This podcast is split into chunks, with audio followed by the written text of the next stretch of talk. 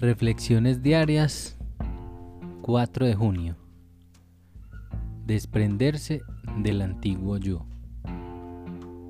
Leyendo cuidadosamente las cinco primeras proposiciones, nos preguntamos si hemos omitido algo, porque estamos construyendo un arco por el que pasaremos para llegar a ser, por fin, hombres libres.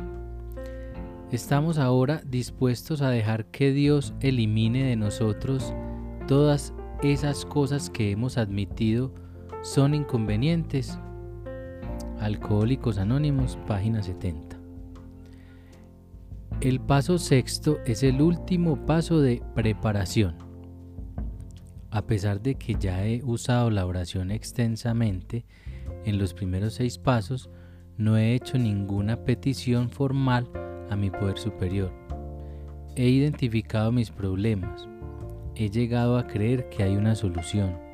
He tomado la decisión de buscar esta solución y he limpiado mi casa. Ahora me pregunto, ¿estoy deseoso de vivir una vida de sobriedad, de cambio, de desprenderme de mi antiguo yo? Debo determinar si estoy verdaderamente listo para cambiar. Reviso lo que he hecho y estoy dispuesto a que Dios me libre de todos mis defectos de carácter, porque en el siguiente paso le diré a mi Creador que estoy dispuesto y pediré ayuda.